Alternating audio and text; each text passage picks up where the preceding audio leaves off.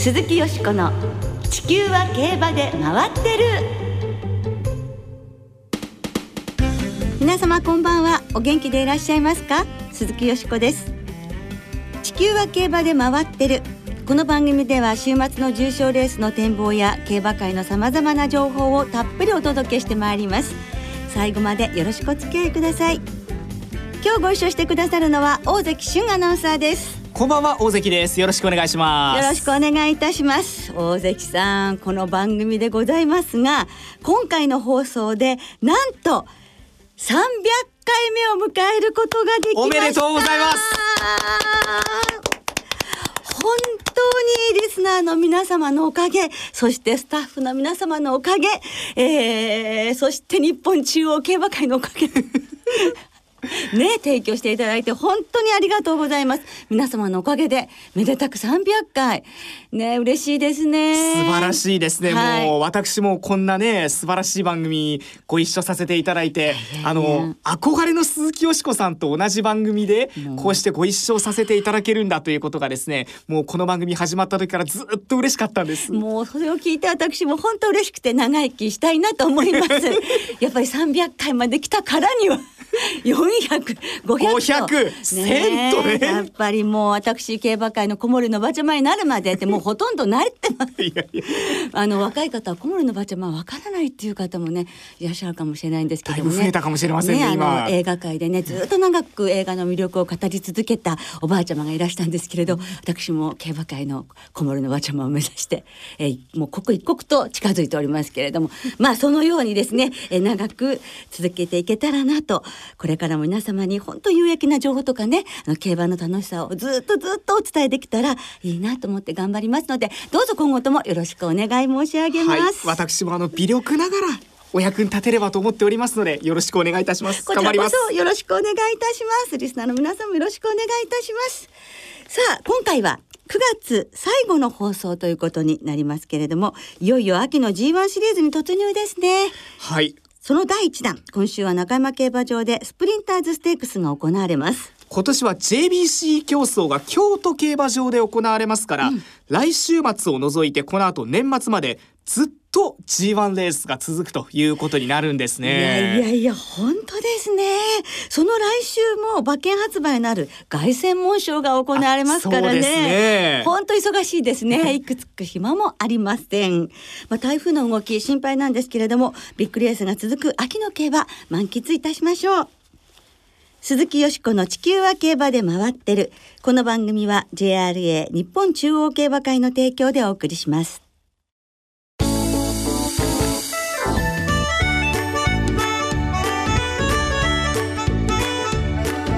鈴木よしこの地球は競馬で回ってる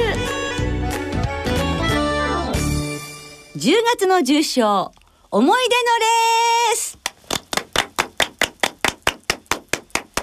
ということで今週は10月に行われる重賞レースの中から思い出のレース、特にあの印象に残ったレースをご紹介していきます。はい、10月は来週1週目に秋の東京、京都が開幕です。はい、3日間連続の開催となっています。フランスでは日本時間で日曜日の夜になりますが、凱旋門賞も行われてクリンチャーがここに出走予定ですね、はい、はい、パリロンシャン競馬場ですね。新しくなった パリロンシャン競馬場ですね、はい、そして2週目に新潟開催が開幕。4週目まで G1 が秋華賞、菊花賞秋の天皇賞と続いていきます。そうですね。ジャンプ競争も入れて10月は11の重賞レースが行われるというね盛りだくさんですよ。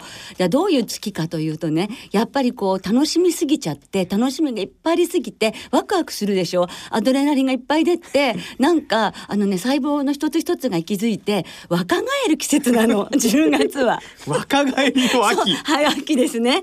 まあそんな感じかしらね。はい、はい、そんな中ですが、よしこさんが特に思い出に残っているこの10月のレース、うん、どのレースになりますか？はいこれだけたくさん G1 があるともうどれもこれも本当にやりすぎて大変ですよね。そこで今回は私の好きな毎日王冠にちょっと特化させていただいいて、はい、毎日王冠を選ばせていただきました。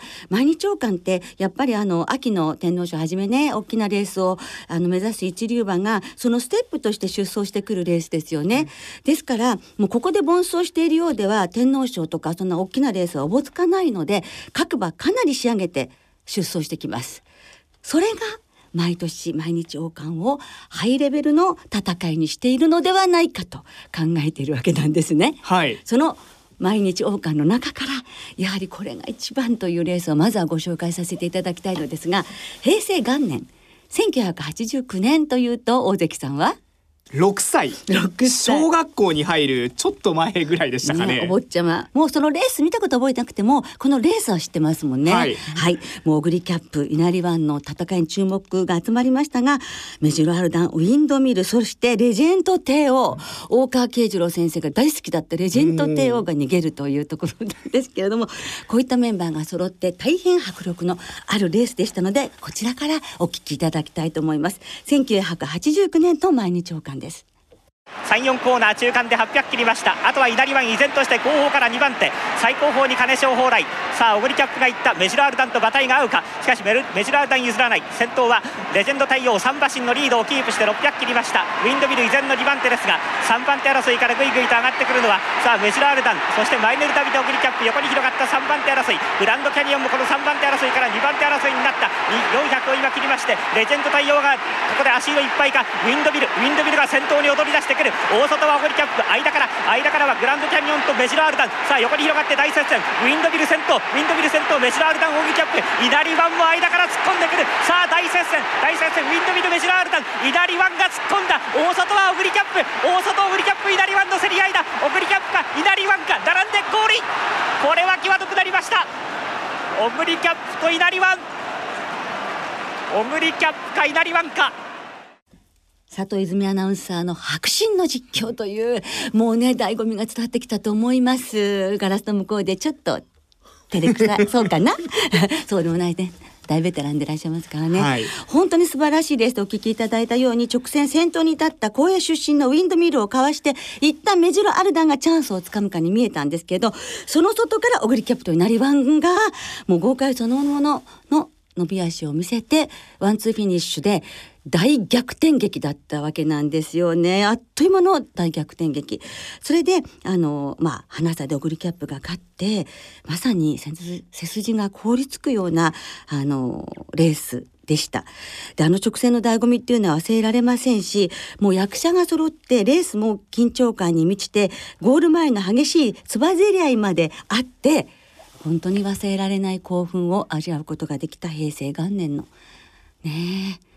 毎日王冠、はい、今でもやっぱりね私の中ではレースオブザライフかも。あ G2 ですけど。はい。知れないぐらい。まあ他にもいっぱいねあるんですけどもやっぱりねあの思い出しますね、うん、はい。この後確か、秋の天皇賞にこのオグリキャップ稲荷湾にスーパークリークも変わってでしたね、ね、はいそうですね。懐かしいですね、えー、懐かしいですよね。ですからこの年はやっぱりオグリキャップはすごかったですよね、ね。えー、だってもう平成元年はあのですからこれ使って天皇賞使ってマリチャンピオンシップ使ってジャパンカップ使って、ね、そして有馬記念で行くわけですから、ねうん。いい勝負でしたね。ねこれあの10月に行われる重賞レースなんですが、はい、これリスナーの皆さんからもたくさん思い出のレースをいただいてますので、ご紹介させてください、はい、お願いします。ワグネリアンさん思い出のレースルージュバックが勝った毎日王冠。G1 は勝てなかった馬ですがこのレースは強かったです。秋の天皇賞の前哨戦を毎日王冠を牝馬で勝ったのは素晴らしいと思います。はいそうですね。牝馬の活躍も結構あって古くはねダイナアクトレスもね勝ってたりします。はい。そうでしたね、えー、あと新興ラブリーもいましたね。そうですね。炎の男さんから思い出のレース10月2009年の毎日王冠。逃げたウォッカをカンパニーが指しました英語の実況でレースを聞くとラスト200メートルからウォッカカンパニーウォッカカンパニーカンパニーと言っています。酒会社酒会社。酒かよと。じわじわきました。面白い本当ですね。毎日王冠は毎年秋本番を感じることができて有馬記念と同じぐらい大好きなレースですと、はい、お客さんの歓声はやっぱすごかったですからねそうですよね。毎年。本当そうですよね。それから白毛和牛さんこれは10月の思い出のレース、はい、天皇賞といただいてますね、うん、サイレンスズカが秋の天皇賞でターフを去ってからもう20年になるんですねと。そうですね。本当ですね。20年ですね、うん、早いですね。あじゃあこのな残念ながらね最後のレースとなってしまったわけですけど、はい、サンデー鈴鹿にとって秋の天皇賞は。でもそのレースがやっぱ思い出のレースでいらっしゃるんですね。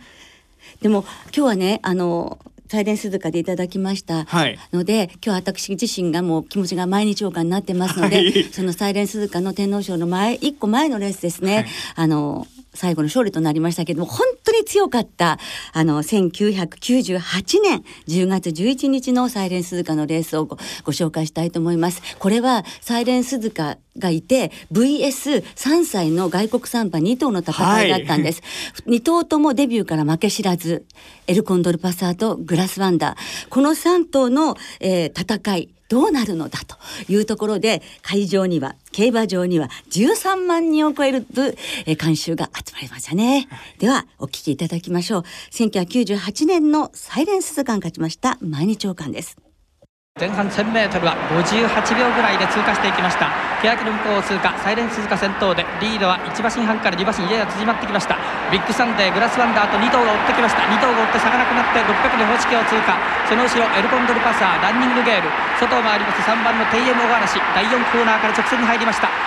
サイレンスズカサイレンスズカ逃げて今400の標識を通過。リードは1馬身半から2馬身があります。これを追ってグラスワンダーエルコンドルパサービッグサンデーが打って粘っています。2番手集団固まった。サイレンスズカサイレンスズカ先頭で2馬身のリード。2番手にはエルコンドルパサー上がってきた。グラスワンダー3番手200の標識を通過。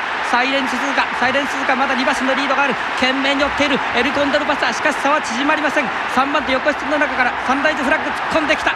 サイレンスズカ今年6連勝ゴール2番手エルコンドルパサー3番手サンライズフラッグ。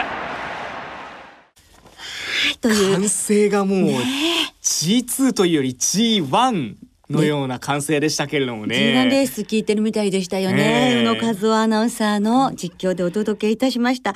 まあ、サイレンスズカの強さが際立ったということになるんですけれども、だけど、本当にあの、出遅れたけれども、あの、果敢にね、坂下のところから、あの、サイレンスズカに挑んでいったグラスワンダー、はい、そして少し我慢して外からこう追い上げていったエルコンドルパサー。ということでエルコンドルパサーに2馬身半の差をつけて最後はもう楽勝でもうで持ったままみたいな感じでのサイレンス鈴鹿のゴールだったんですけれども 1000m が57秒7です。早いです、はい、そして上がり3ハロンが35秒7です。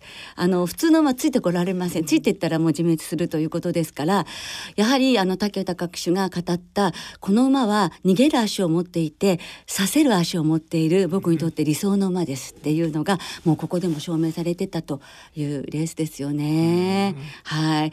そしてこの馬の強さをねやっぱりあの物語るのはこの後エルコントルパサーは3歳でジャパンカップ勝つんです、はい、そしてグラスワンダーは3歳で有馬記念勝つんです。ですよね、でこの2頭が翌年も世界で日本で活躍していくとああこの2頭の前にあの2馬身半前にサイレン鈴鹿がいたんだよって。だからサイレン鈴鹿はやっぱり無事だったら本当にこの2頭とともにねどれだけさらに強かったかっていうことをいつもいつも胸の中で思って今もいられますもんね。このだからそういう意味でもすごく価値のある毎日王冠だなって思います。はい、はい大関さんもなんかこのレース思い出なんですね。そうですね。毎日王冠ももちろん思い出深いんですが、ええ、同じ日に京都大商店があった。うんうん、あの時は、星雲スカイがあの、ええ、4歳当時の4歳でしたけど同世代のトライアルではなくてこっちに出てきてで同じレースにメジロブライトとか、えー、シルクジャスティスがいて、えー、でどれぐらい勝負になるんだろうと思ったら横山紀樹騎手が絶妙なペースでこう逃げ切ってというレースをして、うん、こう東でも逃げ切り、うん、西でも逃げ切り同じ日にそしてこう4歳世代コバの強い馬がいっぺんに見られる、うん、なんて贅沢な日なんだろうって思ったんですね、えー、やっぱりあの京都大商店と毎日王冠が同じ日にあるっていいなとあの当時は思いましたね。今あの3日間開催で分かれてますけれどもね、ね、それが非常に印象残ってますね、ね、だけど本当にその豪華なね一日でしたよね。秋だなって感覚になれる日、本当でしたね。はい。ありがとうございます、それではここで一曲お聴きいただきましょう。平成元年の毎日王冠をご紹介しましたので1989年当時こんな曲が流行っていました。美空ひばりさんで川の流れのようにお聞きください。鈴木よしこの地球は競馬で回ってる。ここからは週末に行われる重賞を展望していきましょう。その前に先週予想したオールカマー、はい、よしこさん本命レイデオロ。2番手アルアイン。3番手ダンビュライトという予想で見事その順番通りの決着。4週連続の的中いや嬉しいですね。もうちょっとね本当に堅かったんですけど。だけど4週ってのはねなんていい響きかしら。 Sounds good ですね。 Sounds lovely ですね。猛打賞みたいなもんですから野球で言えば。でも東も西もダービー馬が勝って本当に良かったですね阪神も盛り上がってましたね私先週阪神にいたんですけど。これでもう秋競馬盛り上がるっていう感じがいたしましたものね。はいいいもの見させていただきました、はい、今週は日曜日に中山で G1 スプリンターズステークス。土曜日には阪神でシリウスステークスが行われます、はい、ちょっと台風の影響が心配ではあるんですがまずはスプリンターズステークスから展望していきましょう、はい、今年も16頭で行われます、はい、春秋スプリント G1 連覇なるか高松宮記念を勝っているファインニードル。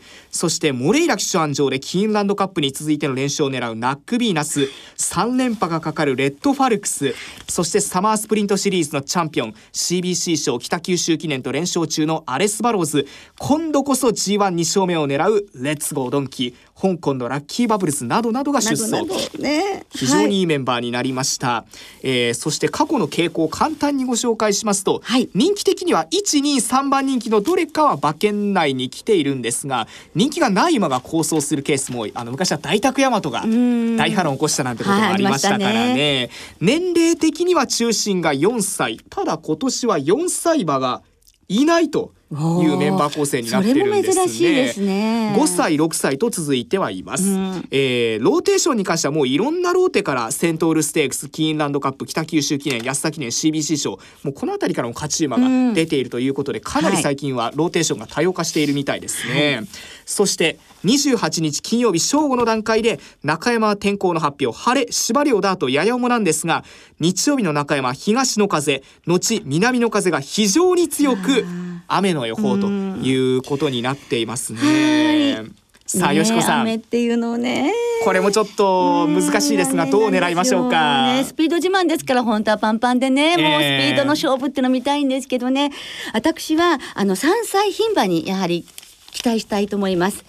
え9番のラブカンプですね、はい、本当にもう1月からずっと走ってきて弱音吐かないんですよね。バリ強いですよね。この辺りは桜爆心王の血もあるんじゃないかなと思うんですけれども日本の短距離馬のねもう血を凝縮したような血統でそして牝馬は G1 になってからスプリンターズステークス8頭が勝っていまして3歳牝馬も2頭いるんですよ。西のフラワーとそれからアストンマーチラブラブカンプは斤量が1キロ重くなるんですね。前走より。そそしてねちっちゃい馬なのでこれあんまり道が悪くなると前回はよく2着に頑張ったけれども相手がまたもっと強いので非常に厳しい戦いですけれども期待したいと思います、えー、9番のラブカンプ。そしてやはりこの歯がゆさよさようなと言いたいレッツゴードンキー。ナックビーナスと牝馬に行って、はい、そしてファインニードルです。この4頭でいきたいと思います。ちょっと鳥紙になるかもしれないけど4頭のボックスで行ってみたいと思います。6点ですね、はい、生まれんです。大関さんは？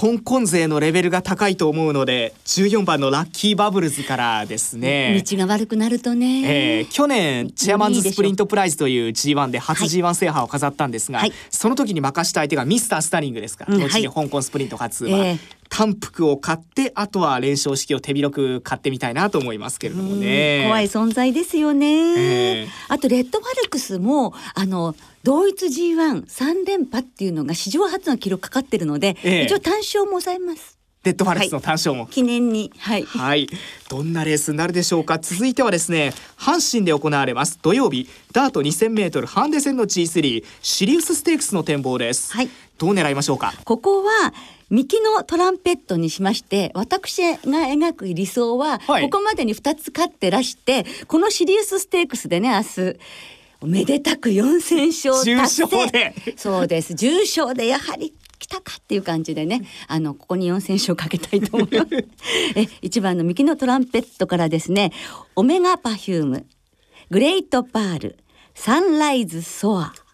こちらもじゃあボックスで4頭のはい。6点買いで、はい、いきたいと思います。はい。大関さんは、えー、3歳馬も魅力的ではあるんですけれども、これ結構先行馬が多いので刺してくる馬に流れが向くんじゃないかなということで末脚は確かな6番のクイーンズサターン、はい、この馬が叩き2戦目で差し足来ないかなと、はい、で同じ枠にいる平僕ラターシュも、えー、差し足が結構使えるので、うんうん、レパードステークスもグリムの2着ですから。そうですね。クイーンズサターンの単服と枠連3枠流し、はいいやなんか大関さんの方が当たりそうな気がいやいやいやそれはそれは勢いに乗ってるよしこさんの方が可能性は高いような5週連続になったら番4週も多分初めてだと思うんですけど。そうですかね。伸ばしたいですね。ぜひ伸ばしていただければと思います、はい、それではリスナーの皆さんからいただいている予想もご紹介しましょう、はい、魚神さんえー、先週先々週のゲスト楠瀬亮さんの著書「サラブレッドに心あるか」も読みました、とい。うことだそうですね、はい、スプリンターズステークスはマジックマンジョアン・モレイラ騎手のナックビーナス、はい、だそうです、うん、マンデーサイレンスさんスプリンターズステークスはムーンクエイク。外枠はちょっと厳しいかもしれませんが、うん、ルメール騎手の腹をくくった追い込みに期待しますとフダ兄さんスプリンターズステークスサマースプリントシリーズのチャンピオンになったアレス・バローズ中堅さんはモレイラ騎手で騎乗を覚醒したナックビーナスうまいもんさんスプリンターズステークスはナックビーナス。モレイラ騎手が最大に四股の上に行きたいと。えー、ラヴズオンリーミー一族大好きさんスプリンターズステークス。この方もナックビーナス、はい、モレイラ騎手で。ああもうモレイラ騎手人気もね手伝ってますねこれは。これはすごいですね。多い。ですね。そうですね。いやいやどうなることでしょうか？皆様どうもありがとうございました。来週は毎日王冠京都大商店の展望を中心にお届けいたします。そして外専門賞についても特集でお送りする予定ですのでどうぞご期待くださいね。お聞きの皆さんの予想もぜひ教えてください。お待ちしております。